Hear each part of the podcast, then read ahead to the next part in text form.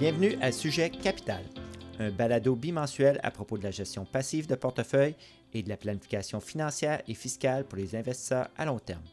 Je m'appelle François Doyon-Larochelle et je suis gestionnaire de portefeuille avec PWL Capital. Au programme aujourd'hui pour l'épisode numéro 19, nous avons un épisode spécial au sujet de notre nouveau livret électronique intitulé Les 7 péchés capitaux du placement. Nous espérons que vous apprécierez. Bonne écoute! Bon, je vous présente comme à l'habitude mes bien chers confrères, James Parkin. James, gestionnaire de portefeuille avec PWL Capital. Salut James. Bonjour François. Et Raymond Carzero. Raymond, c'est notre directeur de la recherche. Salut Raymond. Salut François. Bon, ben c'est parti. Euh, James, on vient de lancer officiellement notre livret électronique sur les sept péchés capitaux du placement. Un livret qui sera disponible sur notre site euh, sujetcapital.com et sur le site de pwlcapital.com. Euh, ben, je suis certain que nos éditeurs l'apprécieront, mais peux-tu nous en parler un peu plus? De quoi il s'agit? Pourquoi on a lancé ce livret-là? Oui, mais merci François. Écoute, ça fait euh, très longtemps que je voulais écrire un, livre très simple. Qui serait facile à lire, que ce soit un investisseur initié qui veut apprendre ou un investisseur qui est assez sophistiqué. Euh, c'est quoi les, les, principes de base qu'il faut connaître? Et toujours avec un thème de, de la finance comportementale, c'est-à-dire comment est-ce qu'on peut prendre des bonnes décisions, quels sont les pièges à éviter. C'est sûr qu'on euh, pourrait écrire euh, des centaines et des centaines de pages. il y a plusieurs livres qui sont, qui sont disponibles, qui sont très bien sur les divers sujets. Mais l'idée, c'est d'avoir quelque chose de simple, d'une vingtaine de pages que, que euh, euh, le lecteur va pouvoir apprécier, qu'il va, pouvoir utiliser comme point de référence euh, euh, euh, à, l'avenir, lorsque les marchés vont être volatiles, à la baisse, où on va, on va remettre en question la façon qu'on gère nos portefeuilles. Donc, c'est conçu aussi pour avoir une valeur dans le temps, c'est-à-dire c'est pas la saveur de la journée ou ce qui est, ce qui est populaire en ce moment, en 2021. C'est vraiment conçu pour, pour être basé sur les principes fondamentaux de placement. Donc, euh, c'est sûr, on espère à l'avenir de, le mettre à jour avec les données, les statistiques, les tableaux qu'on a. Mais pour l'instant, on a, on a, euh, ce document disponible, comme tu as mentionné, François, sur le site du, balado et sur le site de, PWL Capital. Donc, euh, on est très excité d'avoir produit ça pour, tout le monde, pour qu'ils puissent le lire. Auditeurs fidèles, ils ne seront pas surpris par le contenu parce que c'est tissé un peu après, à travers toutes les conversations qu'on a et les sujets qu'on aborde. Mhm. Donc, il ne devrait pas avoir trop de surprises. Mais c'est un synopsis, un synopsis simple qui, qui, est vraiment euh, fondamental. Quand on lit tout ça, regardons ça, c'est simple à investir, hein? Mais c'est pas facile. Fait qu'il faut toujours retenir qu'un investissement simple, ça veut pas dire facile. Puis par facile, ça veut dire prendre les bonnes décisions au bon moment, de rester discipliné, de ne pas se laisser embarquer par euh, le, bruit du moment dans les médias financiers. Donc, ce sont euh, vraiment euh, des bonnes pratiques que tout le monde devrait adopter.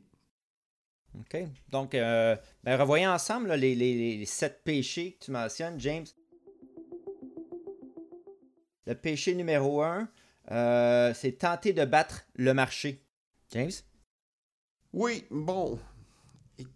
L'industrie financière, depuis belle lurette, a toujours tenté de, convaincre les auditeurs, les lecteurs, euh, les consommateurs des vidéos. Ah, mais regarde, si vous écoutez ce qu'on dit, si vous écoutez les, les experts qu'on invite pour partager leurs opinions, euh, vous pouvez prendre des décisions pour faire mieux que le marché.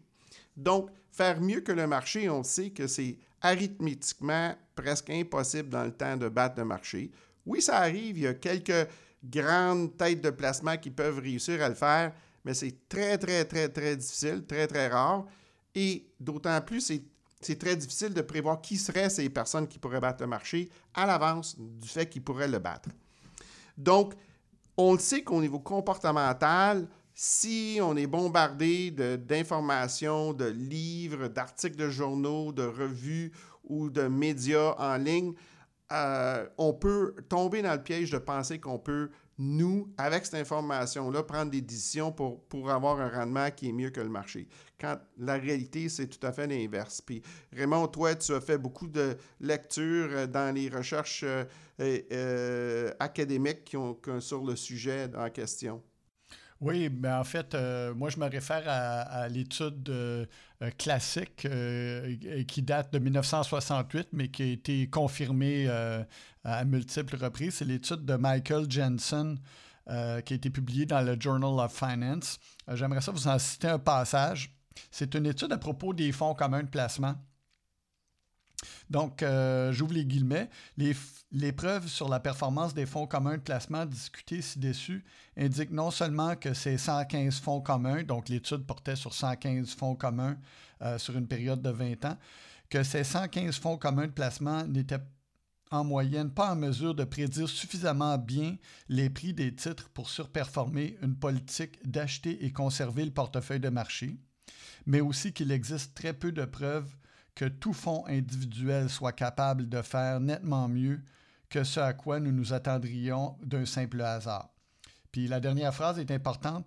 Il est également important de noter que ces conclusions sont valables même lorsqu'on mesure les rendements des fonds avant les frais de gestion. ça, c'est très saisissant parce qu'une partie de l'explication pour laquelle les fonds communs de placement euh, gérés activement euh, n'arrivent pas à battre le marché, c'est le fait qu'ils facturent des, honoraires euh, assez élevés, merci. mais même lorsqu'on exclut les honoraires, le professeur Jensen arrivait à la conclusion que effectivement la majorité des fonds communs de placement n'arrivent pas à battre le marché plus souvent que ce qu'on pourrait s'attendre simplement par l'effet du hasard. Hmm. Merci Raymond. Pour moi, mon commentaire, euh, ben, la grande majorité des investisseurs pensent juste à battre le, marché, mais comme j'ai mentionné dans notre dernier euh, balado, pourquoi essayer de battre le marché quand c'est le marché qui, après, année après année, bat les fonds euh, gérés activement? J'avais mentionné dans notre dernier balado les données du dernier SPIVA quand le TSX Composite ici au Canada, sur les dix dernières années, a battu 84% des gestionnaires actifs, puis euh, pour le SP 500, sur les derniers 10 ans, a battu 95,2% des gestionnaires actifs. Donc, pourquoi tenter de battre le marché? C'est l'erreur. Tout à fait. Vous avez euh, parfaitement raison, messieurs. Euh, aujourd'hui, qu'est-ce qui serait différent? L'article de Jensen publié en 68, mais aujourd'hui, on a accès à des fonds transgenres en bourse. Fait qu'il euh, y a plusieurs euh, investisseurs qui pensent Ah, regarde, je suis diversifié, j'ai acheté, mais moi, je vais prendre un bet sur les actions technologiques, les secteurs, ou je vais prendre un bet sur les États-Unis par rapport aux autres marchés parce que, regarde, ça fait 10 ans, ça surperforme de loin, donc je vais surconcentrer là. Fait il peut y avoir aussi des erreurs de placement aujourd'hui où des investisseurs vont faire des, des choix de placement qui ne seront pas suffisamment bien pensés et toujours dans l'optique qu'on est, qu'on est capable de prévoir l'avenir, puis on est capable de, savoir à l'avance non seulement qui, qui, euh, serait le meilleur gestionnaire, mais qui, quel serait le meilleur secteur ou le, meilleur pays. Fait que euh, il y a plusieurs façons de tenter de, de, prouver qu'on est plus, plus intelligent que le marché, mais en fin de compte, les résultats ne sont jamais au rendez-vous. Merci, James. Péché numéro 2, perdre le contrôle de ses émotions. L'être humain est programmé euh, euh, d'une certaine façon et les études dans finance comportementale l'ont prouvé. Euh, Kahneman qui a gagné un prix Nobel, Thaler plus récemment, des, grandes têtes du, domaine. Et quand on prend des, des décisions euh, basé sur nos émotions, euh, on a peur de perdre de l'argent. Cette peur-là, ça, ça va nous pousser à prendre des décisions qui ne sont pas dans notre intérêt à long terme. Mais ces émotions, la peur de perdre de l'argent, c'est beaucoup plus fort que de perdre l'opportunité de gagner de l'argent. Autrement dit, c'est Ah, ben regarde, euh, j'ai peur que le marché va baisser, je vais rester en la caisse. Le marché monte. Ah, c'est pas grave, là, je me sens plus sécure, je vais embarquer. Mais en réalité, on vient de perdre un rendement qu'on ne peut pas rattraper. Mais psychologiquement, c'est pas grave. Mais à l'inverse, si j'ai un, un portefeuille, puis le portefeuille vient de baisser de 35% comme on a vécu du mois de février au mois de mars en 2000 avec l'arrivée de la pandémie euh, de COVID-19. Tu veux dire en 2020? Excuse, 2020. Euh, donc, euh, cette panique-là, euh, on a beaucoup plus peur de ça. Psychologiquement, ça nous affecte de façon beaucoup plus forte. Et il faut vraiment porter attention quand on agit ainsi. Fait que quand on mentionne qu'on veut perdre le contrôle de nos émotions, c'est justement qu'on va réagir aux événements du moment par rapport à rester ancré sur les, principes fondamentaux puis notre plan d'investissement à long terme. Raymond, quelque chose à ajouter? Bien, je pense que faut, quand on est un investisseur, il faut faire un choix. Est-ce qu'on laisse nos émotions prendre le contrôle de notre portefeuille? Euh, oui ou non. Si la réponse est non, bien à ce moment-là, il faut qu'il y ait autre chose qui prenne le contrôle du portefeuille. Et puis, euh, moi, la seule bonne réponse que je connais euh, à cette question-là, c'est quand je regarde comment vous, les gars, vous travaillez avec les portefeuilles de clients. Il y a un processus qui est en place, un processus qui est bien réfléchi, qui ne change pas basé sur la saveur du jour ou les, rumeurs du marché ou les manchettes des journaux. Donc, euh, c'est de, mettre un processus rigoureux en charge de la gestion de portefeuille plutôt que de laisser euh, nos émotions prendre les commandes. Hum, exact. La dernière crise, c'était la COVID, c'est celle qui est frais en mémoire, mais avant, il y a eu euh, la crise financière, la bulle des technos, puis il va en avoir d'autres crises. Donc, il faut apprendre à maîtriser nos émotions, puis prendre le contrôle, puis éviter que ça nous pousse à agir, puis ensuite causer du regret donc, euh, faire attention à ça, nos émotions. Je le dis souvent dans nos balados, je l'ai dit en début aujourd'hui, c'est simple, mais c'est pas facile gérer nos émotions. C'est simple, mais c'est pas facile, c'est un thème. Fait qu'il faut vraiment se respecter, d'être à l'écoute de ce qu'on vit émotivement pour s'assurer que, hey, est-ce que je réagis avec un biais euh, que la, science académique de, euh, la finance comportementale nous prouve que c'est vraiment un danger de, prendre des décisions qui vont nuire à notre bien-être financier à long terme. Péché numéro 3, messieurs, ignorer la diversification. Bon, euh, encore une fois, on vit en 2021. Il y a tellement d'outils disponibles pour les investisseurs, les petits investisseurs, les grands investisseurs institutionnels, pour qu'on puisse se diversifier de façon très intelligente et ce, avec des frais de gestion vraiment, vraiment bas. Fait qu'il n'y a vraiment pas d'excuse pour, pour ne pas être diversifié. Encore faut-il, on voit souvent des clients arriver, des prospects qui nous montrent leur portefeuille, puis un manque de diversification. Ou, encore pire, ils ont surdiversifié. Ah, regarde, moi, je t'ai investi, j'ai 70% de mon, mon, portefeuille en actions canadiennes, puis j'ai 12 fonds mutuels. Mais pourquoi 12? Si on enlève l'emballage du manufacturier du fonds mutuel, puis on met toutes les valeurs qu'on détient dans ces fonds mutuels-là, puis on, les, on les mettait dans un bol, on verrait qu'on aurait probablement le marché dans son ensemble. Mais pourquoi mm-hmm. toute cette complexité? Pourquoi ces frais de gestion élevés?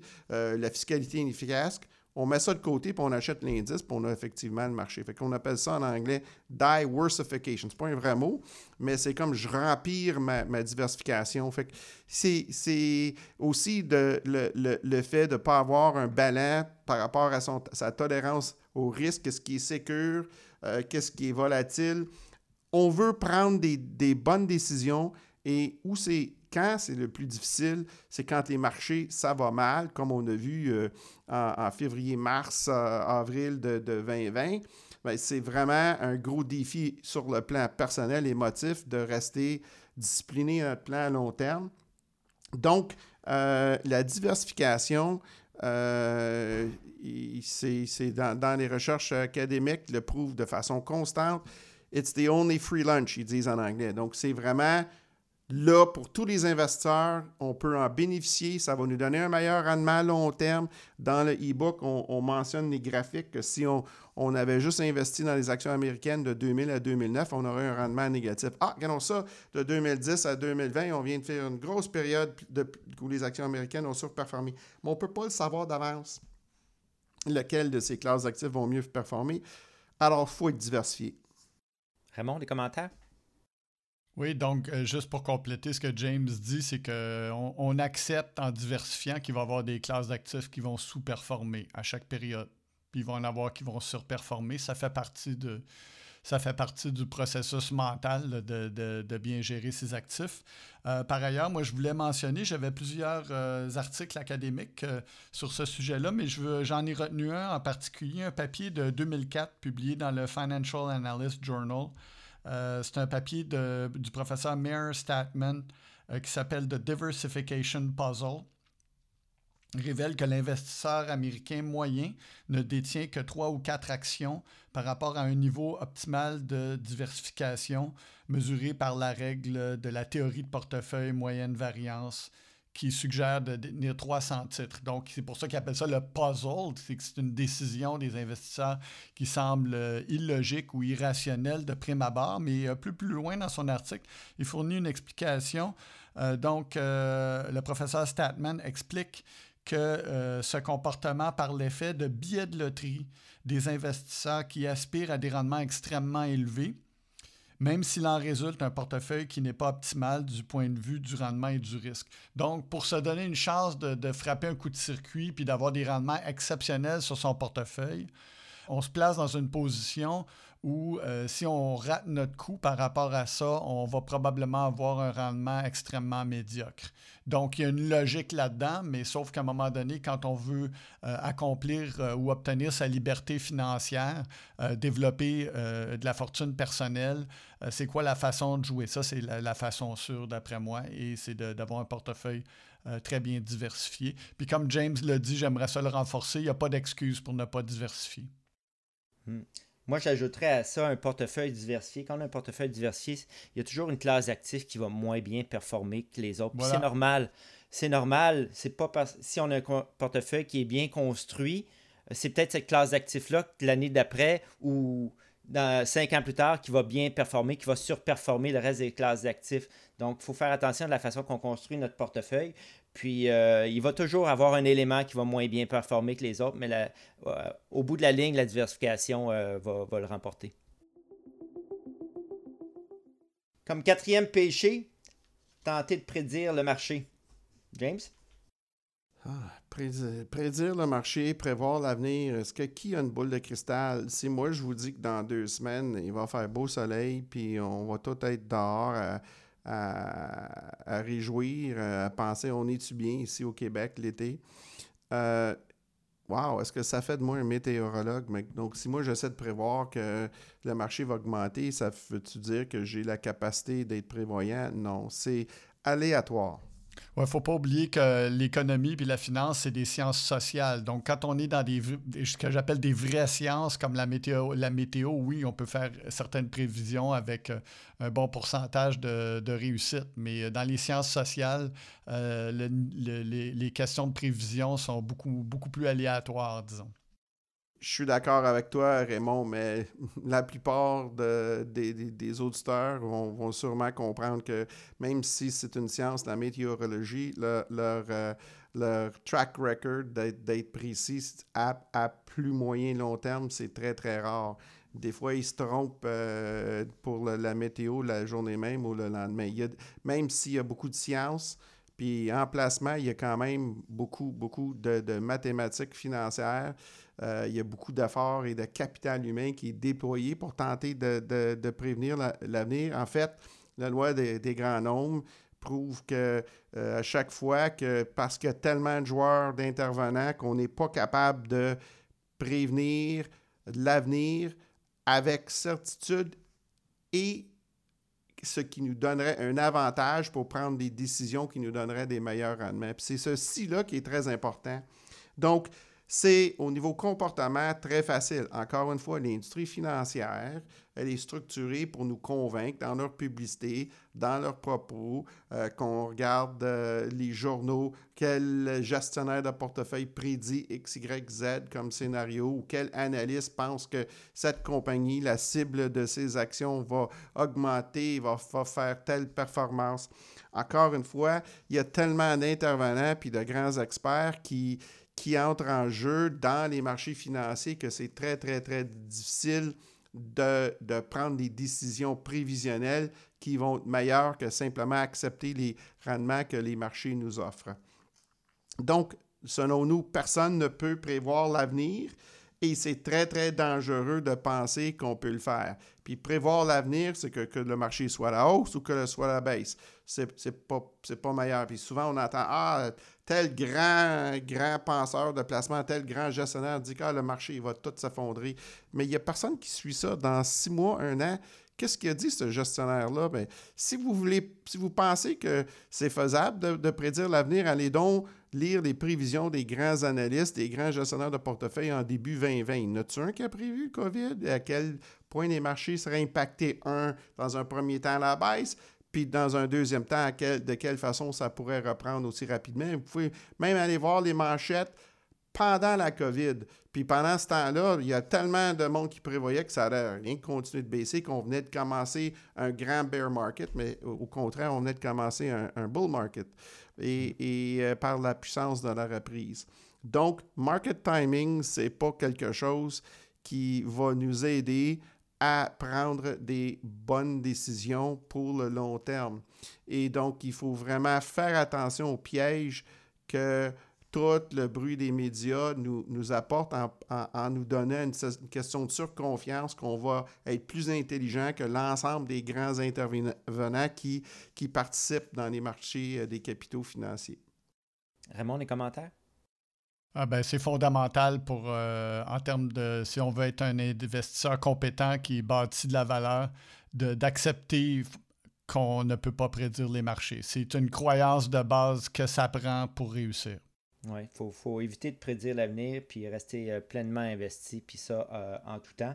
Là-dessus, il y a un graphique qui est intéressant là, dans, le, dans, le, livret qui est tiré de chez Dimensional sur l'impact de manquer la meilleure journée dans les marchés, de manquer les cinq meilleures journées dans les marchés, de manquer les 15 meilleures journées, vous verrez sur ce graphique-là là, qui a un impact assez considérable. On fait juste penser au 23 mars 2020, après la chute des marchés, la reprise, comment la reprise a été rapide.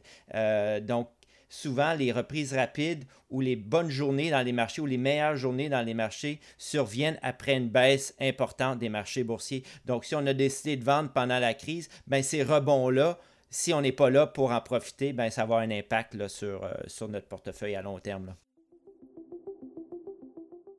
Le péché numéro 5 maintenant, se laisser emporter par les manchettes des journaux. James? Bon, ça c'est un de mes favoris. Euh, nous, comme professionnels, on doit faire beaucoup, beaucoup de lecture. Euh, et une des compétences fondamentaux qu'on doit développer, c'est de pouvoir euh, trier entre ce qui est de l'information qui est très utile pour nous dans nos prises de décision, dans notre compréhension de ce qui se passe, versus ce qui est du bruit. C'est assez étonnant qu'une grande majorité de l'information qu'on reçoit euh, n'est pas utile et au contraire peut absolument nuire aux prises de décision pour générer un bon rendement à long terme. Et, si ce n'est que le simple principe, si vous regardez un journal financier en ligne ou papier, une revue, toutes les histoires qu'on parle des actions. Mais le, le marché des obligations, c'est en termes de dollars, c'est on pense généralement c'est à peu près trois fois plus gros que le marché des actions. Puis pourtant, très peu de gens lisent les manchettes de ce qui se passe dans le marché obligataire. Mais pourtant, ça a une influence énorme sur ce qui se passe dans le marché des actions. Donc, si ce n'est que ce, simple fait-là, le message qu'on veut que nos auditeurs retiennent, c'est qu'il faut développer cette compétence des lectures qu'on fait, de savoir quoi éviter, que c'est du bruit. Hein? Le bruit, là, c'est, on, veut éviter ça, mais qu'est-ce qui est fondamental? Fait que pour nous, cette compétence-là, ça se développe dans le temps. Mais encore une fois, portez attention quand vous lisez. Est-ce que quelqu'un est après tenter de prévoir l'avenir? Est-ce que quelqu'un vous propose de faire du market timing? Est-ce que quelqu'un essaie de vous vanter que eux, leur récente performance va continuer à l'avenir? Mais ça, on le sait déjà par les péchés qu'on vient de couvrir que c'est n'est pas, euh, pas une bonne stratégie de suivre ces, ces, éléments-là parce qu'on risque de prendre des mauvaises décisions. Oui, tout à fait. Les, manchettes là, viennent à amplifier, jouent avec nos émotions, nous poussent même à faire du market timing, le notre péché numéro, numéro 4. Donc, il faut juste euh, ignorer tout ça. James, ça allait dire? Oui, j'ai une citation que j'aimerais partager avec nos auditeurs. J'ai lu ça il y, a, plus de 20 ans dans, euh, le, journal financier de, National Post, en fait le Financial Post, qui est la section du cahier, des, cahiers économiques. Euh, et c'est un, collègue de Warren Buffett. Et son nom m'échappe ce matin, mais c'est une citation que j'ai adorée à l'époque puis que je partage souvent avec mes clients. C'est que we spend a lot of time thinking and not a lot of time acting. Most people spend a lot of time acting, bon, and then not a lot of time thinking. Et par ça, ce qu'il voulait dire, c'est que nous, chez Warren Buffett, on a une vision d'investisseur long terme et les meilleures décisions, c'est quand on prend beaucoup de temps à y réfléchir, puis on passe moins de temps à agir. Mais agir dans le domaine financier, je suis transactionnel. J'achète puis je vends, puis j'achète puis je vends. Puis l'industrie financière essaie de faire la promotion, les médias financiers font la promotion. Vous devez agir, vous devez transiger pour essayer de prendre avantage de ce qui se passe dans les marchés. Fait que pour moi, cette citation, je l'adore parce que ça reflète beaucoup de ce qu'on fait dans, notre façon de gérer les portefeuilles, de rester discipliné. C'est simple, mais c'est pas facile. Quand il y a beaucoup de bruit, quand on dit Ah, vous devriez agir, vous devriez faire tel, tel geste mais il faut dire non, non, non, on ignore tout ça, on va garder le cap sur notre structure puis notre plan d'investissement, puis encore une fois, la discipline d'être bien diversifié, c'est très important. Raymond, des commentaires ajoutés? Oui, moi, je veux juste vous contredire un petit peu les manchettes des journaux. Je trouve ça vachement euh, utile parce que ça sert à trouver des idées pour notre segment mauvais conseil de la semaine. c'est pas ça, Raymond. Donc, péché numéro 6, poursuivre les performances passées? Écoute, ça, euh, l'humain, là, on aime ça quand ça monte, on n'aime pas ça quand ça baisse. Fait quand la performance récente, c'est que ça augmente. Quand un gestionnaire actif surperforme, on dit, garde, il a fait tout ça, ben moi, je vais lui donner de l'argent de plus. Puis les statistiques, c'est incroyable. On, voit un gestionnaire euh, de fonds euh, actifs, il a fait une belle performance Là, tout d'un coup, tout le monde lui envoie de l'argent parce que lui, il est bon. Euh, et là, il sa, surperformance devient de la sous-performance. Euh, on le voit dans l'industrie des fonds mutuels où on, fait un incubateur de fonds, puis regarde, on en va en partir de 20 des fonds, mais ah, il y en a deux ou trois qui vont surperformer, puis les autres 18, on va les fermer, ils n'existent plus. On, va prendre ces deux fonds-là, puis regarde, on va faire la promotion. Regarde, ça a bien fait. Là, tout le monde met de l'argent là-dedans, puis là, deux, trois, quatre, cinq, cinq ans plus tard, Wop, regarde, hein, ça n'a pas performé. Fait que la pendule est revenue dans l'autre sens. Souvent, pour surperformer, il faut faire des gageurs à l'encontre du marché. Donc, on prend beaucoup plus de risques. Puis si on a raison, on a l'air d'un génie. Mais encore une fois, c'est parce que je suis super compétent comme gestionnaire et, donc j'ai une valeur ajoutée ou si j'ai simplement été un petit peu, excusez l'expression, mardeux parce que j'étais dans le bon secteur au bon moment? Et c'est impossible à savoir pour pour beaucoup de gens. Ça prend beaucoup d'années de, séries de statistiques pour prouver que le gestionnaire actif ajoute de la valeur. On le sait, il va baser sur les recherches académiques qu'on a mentionnées au début avec Jensen en 1968 et, et, même les études beaucoup plus récentes que c'est très, très difficile de battre le marché. Donc, euh, euh, la notion euh, dans la finance comportementale, c'est en anglais, c'est le recency bias, donc l'effet de ce qui s'est passé récemment on a un biais vers ça et il faut vraiment porter attention sur, sur ce, phénomène et notre réflexion avant de prendre nos décisions pour éviter de, tomber dans le piège. Raymond, des commentaires? Oui, il y a beaucoup de matériel dans la littérature scientifique à propos, euh, qui tente de répondre à la question est-ce que les fonds qui ont bien performé dans les années récentes ont tendance à répéter euh, et à surpasser les autres fonds euh, dans les années subséquentes? Et euh, donc, la littérature scientifique constate vraiment une très faible, ce qu'on appelle la persistance. Donc, les gagnants demeurent des gagnants dans les années subséquentes. Une très faible persistance des performances des investissements. Les performances passées ne permettent pas de prédire les gagnants des fonds communs de placement, mais pas juste ça, aussi des fonds d'action institutionnels, les, les fonds de dotation universitaire, les régimes de retraite, puis aussi les fonds de rachat sur emprunt, ce qu'on appelle les fameux leverage buyout funds.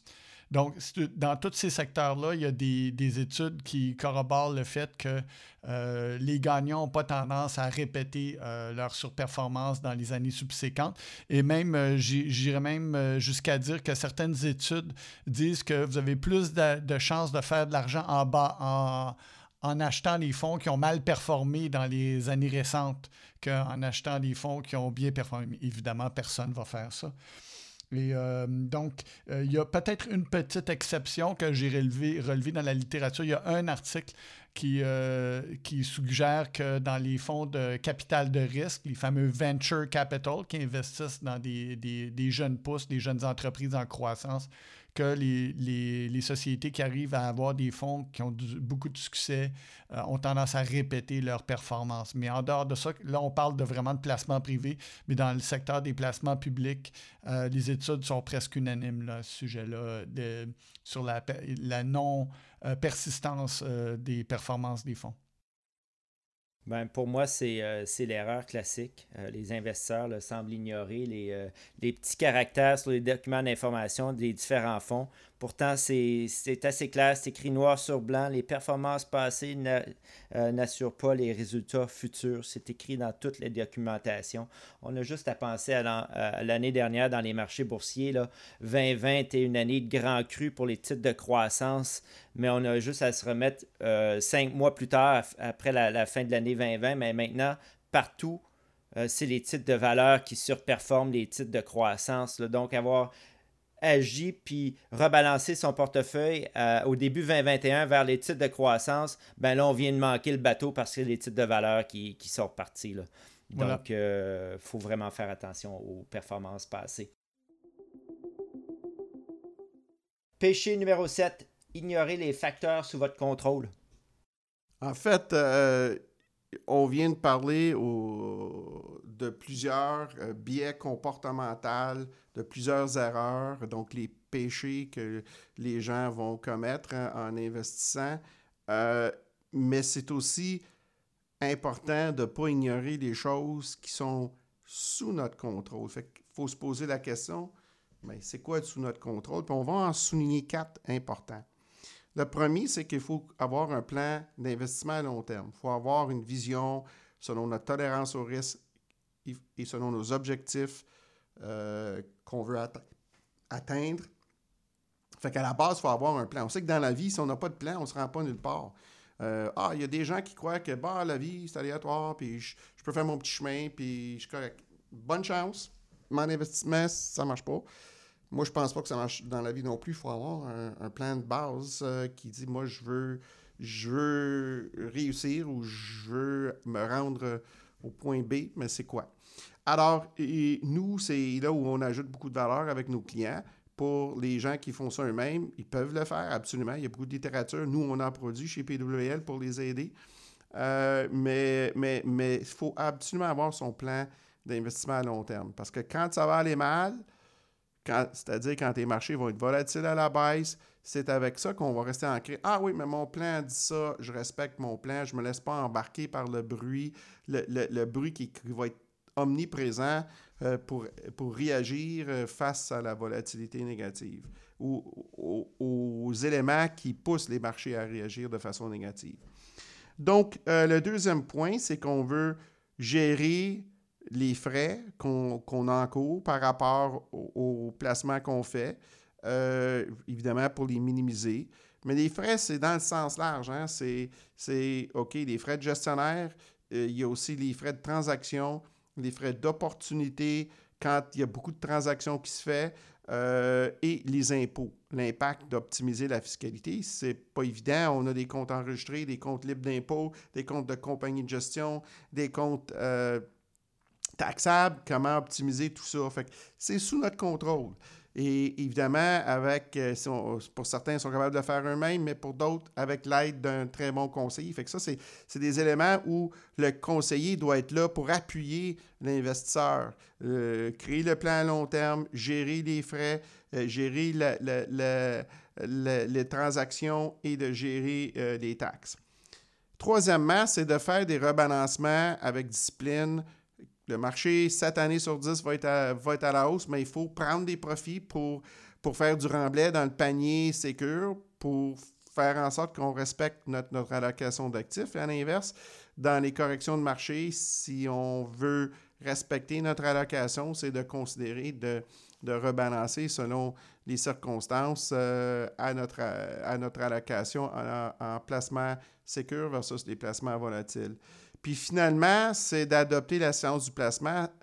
C'est que je peux investir dans, avec des outils qui vont m'aider à capter les, primes de rendement, que ce soit les petites capitalisations versus les grandes capitalisations, les compagnies de valeur versus les compagnies de croissance, puis finalement les compagnies plus profitables. Fait que ces facteurs dont la science a prouvé très rentable. Sur la science a trouvé des centaines de facteurs, mais il faut être capable de les capter de façon efficace, c'est-à-dire minimiser les transactions, minimiser l'impact euh, des frais, minimiser euh, l'impact de la fiscalité. Tout ceci pour dire que si on, on, on, adopte avec discipline les facteurs qu'on a sous notre contrôle, on va avoir un meilleur rendement à long terme.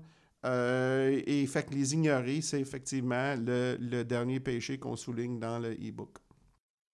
Raymond, as-tu quelque chose à ajouter?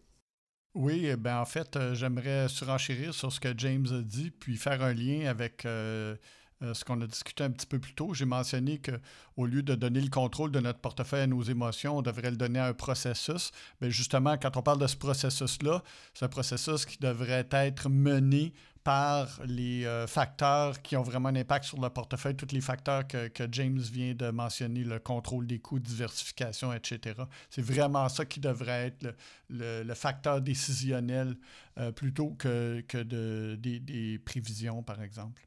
Hmm. En effet, tout à fait d'accord. Euh, pour moi, ça semble, ça semble facile, logique, comme, comme tu as mentionné, James, mais c'est assez difficile. Il faut gérer nos émotions, il euh, faut éviter les, prédictions d'experts. Les, six péchés qu'on a mentionnés avant, il faut les maîtriser pour avoir une bonne expérience. Puis ensuite, on applique euh, les facteurs qui sont sous, euh, sous notre contrôle. Donc, merci beaucoup, messieurs. J'espère que nos auditeurs vont apprécier ce livret électronique sur les sept péchés capitaux du placement. il peut être retrouvé sur le site internet de Sujet Capital et également sur le site internet de pwlcapital.com. Eh bien, c'est tout pour ce 19e épisode de Sujet Capital. N'hésitez pas à nous envoyer vos questions et suggestions. Vous pouvez nous joindre par courriel à sujetcapital à commercial pwlcapital.com. N'oubliez pas de vous joindre à nous lors du prochain épisode alors que nous discuterons entre autres de la volatilité des crypto-monnaies. James Parkin, Raymond Kerzero, merci beaucoup d'avoir partagé votre expertise et votre sagesse. Ça m'a fait grand plaisir, euh, François. Tout le plaisir est pour moi, François. Merci beaucoup à notre réalisatrice Lise de la Planche pour sa précieuse collaboration et merci aussi à vous, chers auditeurs, de nous avoir écoutés. D'ici à notre prochain épisode, prenez soin.